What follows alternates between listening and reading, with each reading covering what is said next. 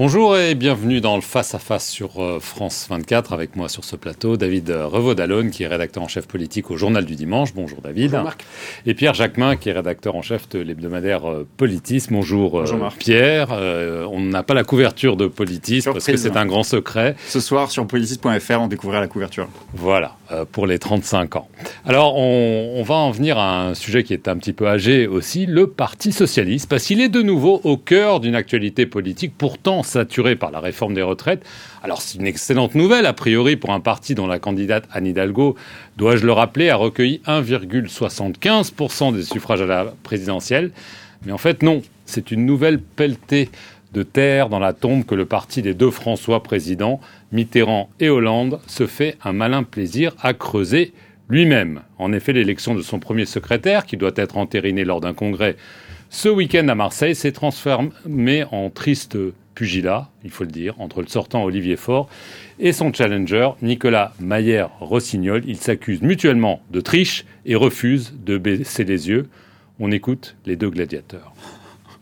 Toutes les, tous les cas de figure, dans tous les endroits qui étaient contestés, eh bien, la commission a penché son nez dessus et elle a retiré des voix aux uns ou aux autres, parce que la réalité, c'est que Nicolas Rossignol fait comme si les soupçons de fraude visaient simplement en fait les gens qui nous soutenaient. Il y a aussi beaucoup de soupçons de fraude qui visaient des gens qui le soutenaient. Non, le, score de 19 Malheureusement, j'aimerais beaucoup, et nous aimerions beaucoup tous pouvoir l'approuver. Je ne peux pas non plus, moi, revendiquer quoi que ce soit, puisque la commission de récollement, qui est l'instance qui valide le scrutin, n'a pas pu terminer son travail. Elle a été empêchée de terminer son travail, et donc toutes les irrégularités ou les fraudes que j'ai dénoncées, et je continuerai de le faire parce que je pense que ce sont des pratiques qui sont datées et qui ne sont pas conformes à l'idée que nous, nous faisons de la démocratie, eh bien, elles n'ont pas toutes été examinées et intégrées au scrutin.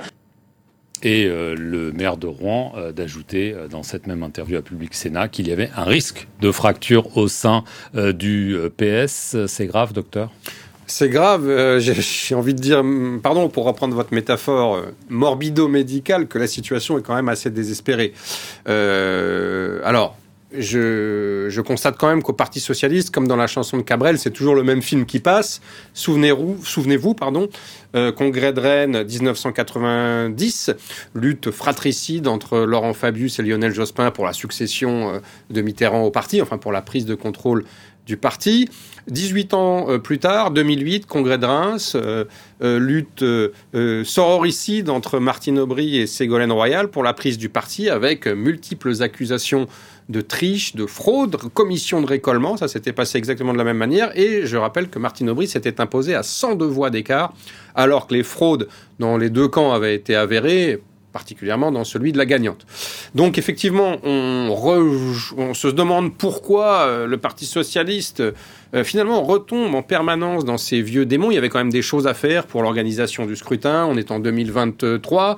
Euh, on peut se, demander pourquoi un parti qui a porté avec les républicains, enfin le mouvement gaulliste, la Ve République pendant un demi-siècle, n'est pas en mesure d'organiser un scrutin correct, fiable et sincère. Et puis la dernière réflexion que ça m'inspire, c'est que je, faisais référence à ces deux congrès où il y avait eu des affrontements et de la triche.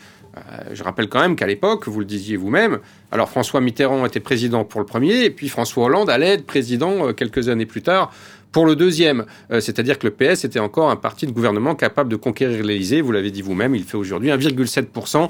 Donc ça ressemble quand même à une bataille sur un champ de ruines ou dans un cimetière. Euh, Pierre, euh, par rapport à 2008, j'ai regardé, il y avait 200 000 votants environ en 2008. Là, euh, on en est à 20 000. mais c'est quand même assez étonnant. Beaucoup de gens pensaient que Olivier Faure, qui était premier secrétaire, qui avait réussi l'alliance, la NUPES avec la France Insoumise et les Verts, partait avec une avance assez confortable sur un challenger. Il est maire de Rouen, mais il n'est pas vraiment très connu ni reconnu. Une avance plutôt très confortable pour Olivier Faure. Si on regarde les résultats du premier tour sur les textes d'orientation qui ont été présentés au sein du Parti socialiste avec les militants qui ont voté au premier tour pour une orientation vers, euh, laquelle les socialistes voulaient emmener leur parti, euh, les décisions, la décision a été claire. Olivier Faure a obtenu près de 50% quand euh, Nicolas Meyer-Rossignol a obtenu 30% et Hélène Geoffroy a obtenu 20%. Donc je crois que la clarification, en tout cas là vers l'endroit vers lequel le Parti socialiste doit aller, c'est plutôt clairement la ligne d'Olivier Faure qui a été choisie. Ensuite, il y a eu un front qui s'est constitué entre Hélène Geoffroy et Nicolas Meyer-Rossignol pour faire battre Olivier Faure. Mais euh, euh, c'est comme si vous décidiez que euh, Jean-Luc Mélenchon plus Marine Le Pen avait obtenu une majorité pour faire battre. Euh, un petit peu. battre, pour faire battre sont tous Emmanuel Macron. quand même, à la différence de ces deux-là. Mais sans doute. Mais ce que je veux dire, c'est que autant la ligne d'Hélène Geoffroy, on a compris, elle voulait sortir de la Nupes, remettre le Parti socialiste au cœur du dispositif, enfin au cœur de l'échiquier politique. Nicolas Meyer-Rossignol, pardon, sauf si vous m'expliquez, Marc et David, mais je, je, ne comprends pas quelle est la ligne politique et la ligne stratégique de Nicolas Meyer-Rossignol. Nicolas Maillard-Rossignol dit peut-être un peu de NUPES, peut-être pas, peut-être faut sortir, peut-être faut rester, il sait pas. Donc euh, c'est vrai que c'est compliqué à comprendre quel est le souhait de Nicolas Meyer-Rossignol, à part là pour la peine d'exister un peu sur un plan médiatique parce qu'il a un peu voix au chapitre un peu partout. Et j'entends dans l'émission que vous avez diffusée tout à l'heure, qu'il était euh, l'invité de Public ce matin, euh, qu'il euh, n'exclut pas qu'il y ait à un moment donné une rupture. Et je me demande si cette agitation médiatique à laquelle il participe, elle ne participe pas d'une légitimation de leur volonté peut-être de faire scission avec euh, le Parti socialiste. On verra, hein, il y a encore quelques jours d'ici au congrès de, Marseille qui a lieu ce week-end. Je ne vois pas aujourd'hui de quelle manière ils peuvent se réconcilier. Il y a une ligne claire, c'est celle d'Olivier Faure, je le crois. Il a quand même réussi à ramener et à rendre crédible le Parti socialiste à gauche. En face, je ne vois pas bien l'issue et la volonté autre que celle des François Hollande, des Carole Delga, d'Anne Hidalgo, de, euh, de faire revivre les couleurs du Parti socialiste. Il y a une forme de nostalgie que le Parti socialiste ne soit plus la force motrice à gauche, et on sent cette nostalgie chez eux.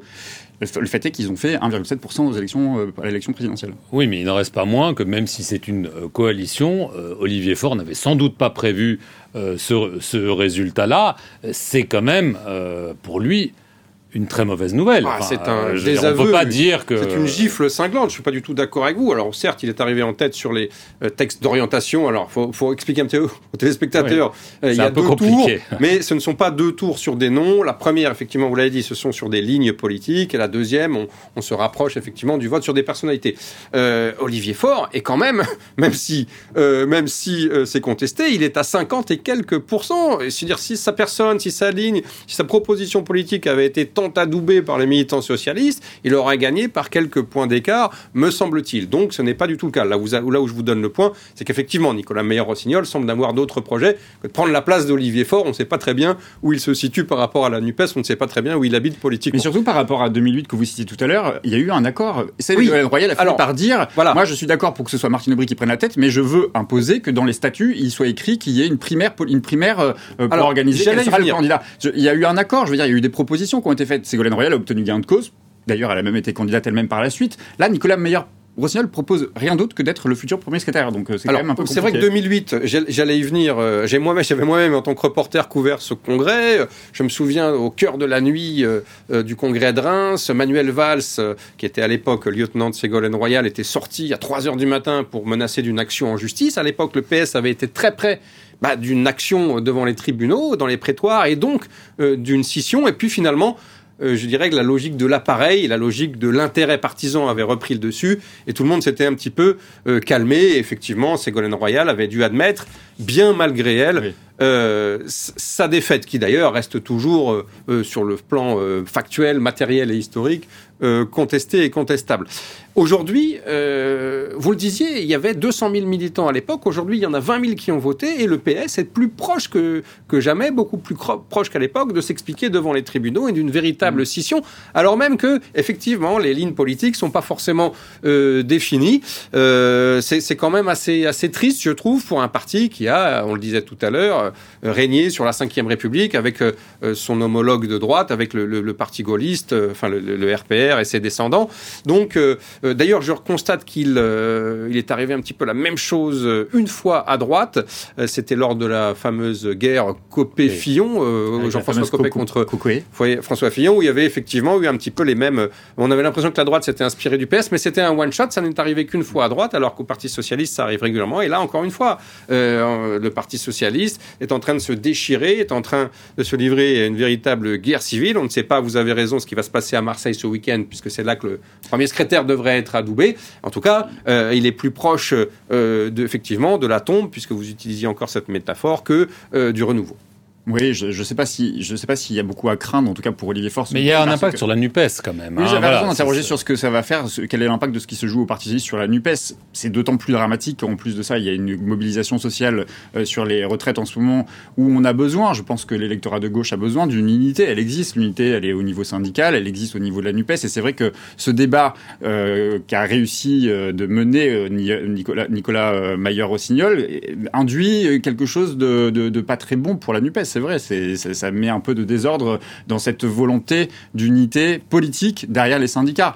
Après, encore une fois, je, je, je, crois pas que ce soit, je ne crois pas qu'Olivier Faure, la tête d'Olivier Faure, soit, soit, enfin, il y a aucune, il y a aucun risque qu'il ne soit pas reconduit. Je pense ce week-end, il a une majorité de délégués, il y a une majorité de présidents des conseils départementaux, une majorité euh, de grands, de grands élus. Il a quand même beaucoup de députés. La majorité des députés le soutiennent. La majorité, pas tout à fait, mais presque au Sénat euh, soutiennent Olivier Faure.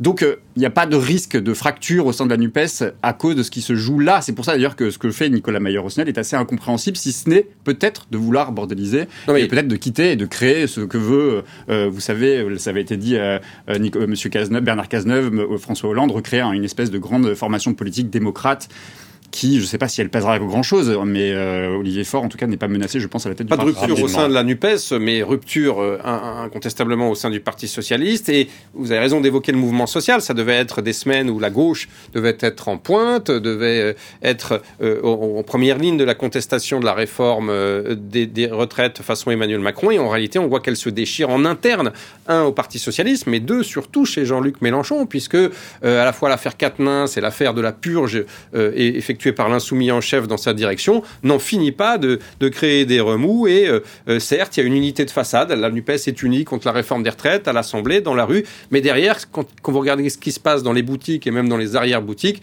c'est beaucoup moins reluisant. Et on peut se demander effectivement comment va, comment va tourner cette gauche une fois que, cette, belle cette belle bataille pour elle euh, des retraites sera terminée. On va devoir en rester là. On aura le verdict pour le PS normalement euh, ce week-end euh, à Marseille et euh, on va évidemment suivre tout ce qui se passe à gauche et dans la rue sur France 24.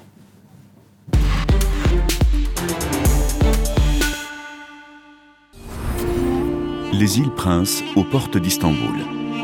Ici, le bilan des 20 ans de l'arrivée au pouvoir de l'AKP divise. Il y a ceux qui subissent l'inflation.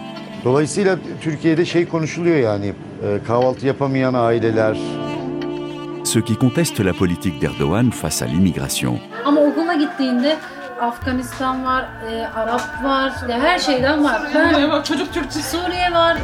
Et puis il y a ceux qui le soutiennent depuis toujours.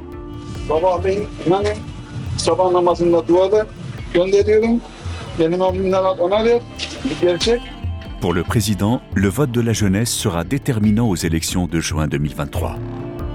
Billet retour sur France 24 et France24.com.